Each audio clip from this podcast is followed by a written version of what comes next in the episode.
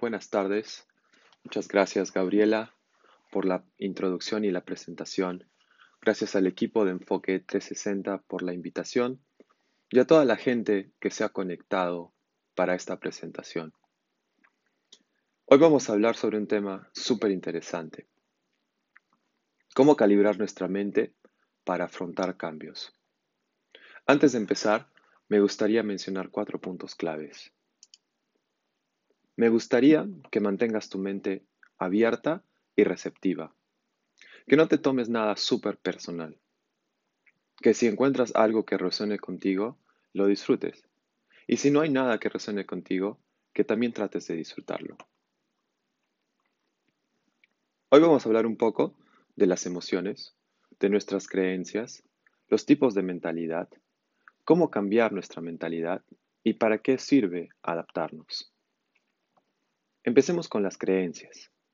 Las creencias son un pensamiento, el cual lo pensamos una y otra vez repetitivamente a través del tiempo, hasta que éste se instaure en nuestro cerebro y se convierte en una creencia. Las creencias que tenemos son contextuales. En la mayoría de nuestros casos, las hemos obtenido de nuestros padres. Una creencia puede basar puede ser basada en creencias certeras, como por ejemplo la ciencia o un modelo matemático. Y también puede venir de las propias experiencias personales, la aceptación de normas culturales y sociales, y de otras personas y de lo que dicen, como por ejemplo en la educación, tus profesores o tutores. Es por eso que cuando desafiamos nuestras creencias, típicamente no se siente natural normal. Ahora, cuando utilizamos nuestras creencias para tomar decisiones, estamos asumiendo que las relaciones casuales del pasado que llevaron a la creencia también se aplican en el futuro. Ahora, solo utilizar información del pasado para tomar decisiones sobre el presente y el futuro no necesariamente puede ser la mejor manera de ayudarnos a satisfacer nuestras necesidades. Toquemos ahora un poco acerca de las emociones. Las emociones empiezan con un pensamiento. Todos tenemos emociones y sentimientos. Las emociones son el producto final de una experiencia. Ahora, creo yo que la clave está en saber cómo gestionarlas. Me gustaría compartir cuatro puntos claves que nos pueden ayudar a gestionar nuestras emociones. El primer punto. ¿Cuánto tiempo decido mantener mi reacción emocional? Mientras más largo sea el tiempo, más alto será el riesgo que tengo de que se convierta en parte de mi identidad. Ojo, es natural responder emocionalmente a situaciones extremadamente difíciles. Pero eso no significa que, es un buen lugar en el cual nos podemos quedar por mucho tiempo. Punto número dos. No siempre es necesario revisitar el momento. Lo que, lo que queremos lograr en realidad es superar la emoción, que es lo que perdura del evento. No olvidar el evento en sí mismo. El tercer punto. Entrenar mi cuerpo y mi mente para estar en el presente, en el día a día, en la acción. Cuarto punto. Disfrutar la alegría y la tranquilidad, que son el efecto secundario y el resultado de poder romper la adicción a esa emoción. Por ejemplo, imagina que tuve una amistad que falló con alguien y me hizo sentir triste, tristeza y depresión. Cuando me pregunto o me preguntan, ¿por qué estoy tan triste o decepcionado? Mi cerebro está en esa emoción, va a convocar al evento, porque aún sigo conectado emocionalmente debido a esa experiencia pasada.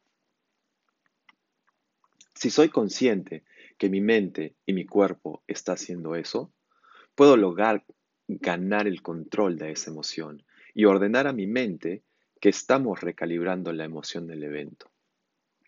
Ahora, no estoy tratando de olvidar el evento.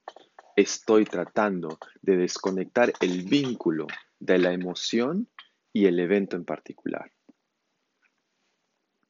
Cuando llegas a este momento de tener cierto control, lo que vas a poder experimentar es la tranquilidad y la alegría. Es el momento en el que puedes ganar control de ese conector entre la emoción y el evento. Ahora, hablemos un poco del tipo de mentalidades. Hay dos tipos de mentalidades. La mentalidad fija y la mentalidad de crecimiento. La mentalidad fija es en la que asumimos que nuestro carácter, la inteligencia, la habilidad creativa son estáticos y que no podemos cambiar de una manera significativa. Por ende, evitamos el fracaso a toda costa. Una mentalidad de crecimiento, por otro lado, prospera en, el desafío, ve el fracaso no como evidencia de falta de inteligencia, sino como un trampolín alentador para poder ver el crecimiento y para poder estirar nuestras habilidades existentes. Desde estas dos mentalidades que manifestamos desde una edad muy temprana, surge una gran parte de nuestro comportamiento, nuestra relación con el éxito y el fracaso, en los contextos profesionales, personales y en última instancia nuestra capacidad de felicidad. Nuestra mentalidad fija está diseñada para ejecutar acciones básicas, como mantenernos vivos, seguros, no sabe distinguir entre el proceso de evolución o aprendizaje. Ese trabajo lo tenemos que hacer nosotros. Por ejemplo, alguien que puede abordar esta charla con una mentalidad fija podría pensar algo como, hmm, pensé que esta charla iba a ser más informativa. Si la abordamos desde una mentalidad de crecimiento, el comentario podría ser, esta charla tiene puntos interesantes. Me quedaré a seguir escuchando. Ahora, para que podamos entender exactamente este concepto, llevemos a un ejemplo de los dos enfoques.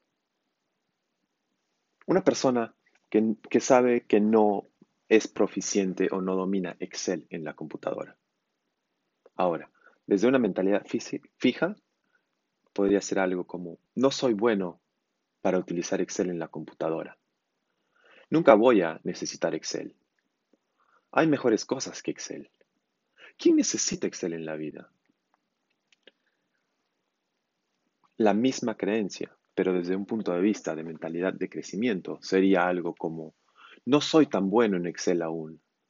¿Cuál es la mejor manera para empezar a aprender? En un par de meses ya tendré un nivel básico. Es más, le pediré ayuda a María. Ella sabe mucho de Excel. Ahora, todo suena muy bien y suena excelente en papel, ¿sí?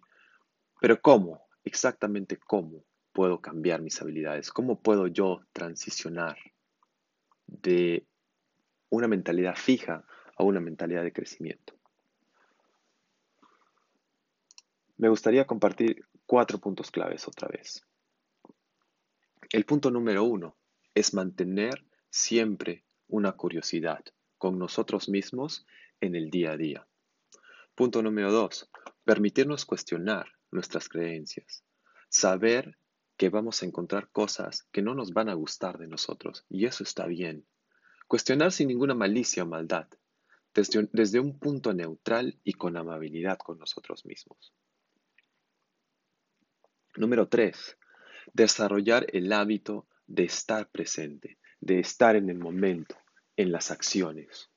Y punto número cuatro, aprender a ponernos en situaciones incómodas. Eso ayuda muchísimo a poder desarrollar una mentalidad de crecimiento, que es la que queremos. Déjame llevarte con un ejemplo personal para ver si podemos terminar de clarificar este tema. Hace muchos años comencé a darme cuenta de algo que pasaba. Cada vez que conocía a alguien por primera vez, la voz de Saulo, la voz de la mentalidad fija, siempre me hablaba y me decía, ¿ya viste cómo habla? Por ejemplo, sus zapatos, sus uñas, su tipo de ropa, la camisa, el acento que tiene. Y me di cuenta que estaba siendo un poco prejuicioso y tal vez criticón. No fue tan cómodo o natural al principio permitirme cuestionar eso. Se sentía un poco raro. Con el tiempo dejé cuestionar, dejé que esas preguntas entren a mí y pude concluir que de alguna manera, poco a poco, si sé consciente o fui consciente de que esa voz de la mentalidad fija de Saulo aparecía por la manera en la que había crecido, por la manera de mi entorno cuando era más pequeño. Ahora, decidí darle una oportunidad y cada vez que me encontraba en esta situación y conocía a alguien nuevo, dejaba que mi voz interna de la mentalidad fija de Saulo hable primero. Mentalmente, obviamente, todavía no estoy tan loco, pero esperaba y le decía, gracias, ahora déjame experimentar este momento. Déjame conocer a esta persona en este momento presente desde mi propio punto de vista y después hablamos entre tú y yo. Con el tiempo llegué a desarrollar algo que llamo tal vez switches. Es la capacidad de poder prender y apagar esta, esta voz interna, que en este caso es mi mentalidad fija. El poder tener esa capacidad de hacer el prendido y el apagado entre tus creencias o el punto de vista el cual quieres cambiar o transicionar de la mentalidad fija a una de crecimiento es inmensamente útil. Hasta el día de hoy, algo más que hago y que me hace sentir hasta cierto punto un poco incómodo es el poder mezclarme o hablar con personas que tienen ideas completamente diferentes a las mías, maneras de ver la vida opuestas a las mías. Pero me gusta, me gusta hacer eso porque me siento un poco incómodo, pero no viene desde un punto de vista de desafiar mis conocimientos, viene más del punto de vista del aprendizaje. Me encanta ese proceso. Viene más del punto de vista de poder aprender, de poder ganar más perspectivas de vida, de poder entender más a las personas que nos están rodeando en este mundo. Ahora, ¿para qué me sirve adaptarme entonces? Todo suena súper bien. Y en conclusión, ¿por qué, ¿por qué? ¿Por qué quisieras tú adaptarte? ¿Por qué quisieras tú explorar todo esto y finalizar con eso? Creo yo que si nos comprendemos a nosotros mismos, incrementamos nuestro poder personal. Al incrementar nuestro poder personal, tú puedes recargar tu propio peso, tú puedes cargar tu propio peso en la sociedad. Ahora, esto no tiene solamente un beneficio individual, esto tiene un beneficio en la comunidad. ¿Por qué? Porque si tú puedes cargar tu propio peso, tú mismo vas a representar algo de valor, vas a poder ser alguien que, que tú mismo quieres en el otro tu compañero, tu compañera de vida, tus padres, tu familia, tus hijos, tus hermanos, tus amigos, la sociedad en general. Entonces, para terminar la charla, me gustaría invitarte a que pienses un poco todo lo que hemos hablado, a que desafíes unas cuantas de tus creencias, a que, a que hagas un ejercicio de, de saber en qué tipo de mentalidad o cuál estás utilizando en el día a día. Y te prometo que los resultados que vas a obtener van a ser sorprendentes. Gracias por tu tiempo y gracias por escucharnos. Si tienes algunas preguntas, vamos a abrir ahora el espacio para esto. Gracias.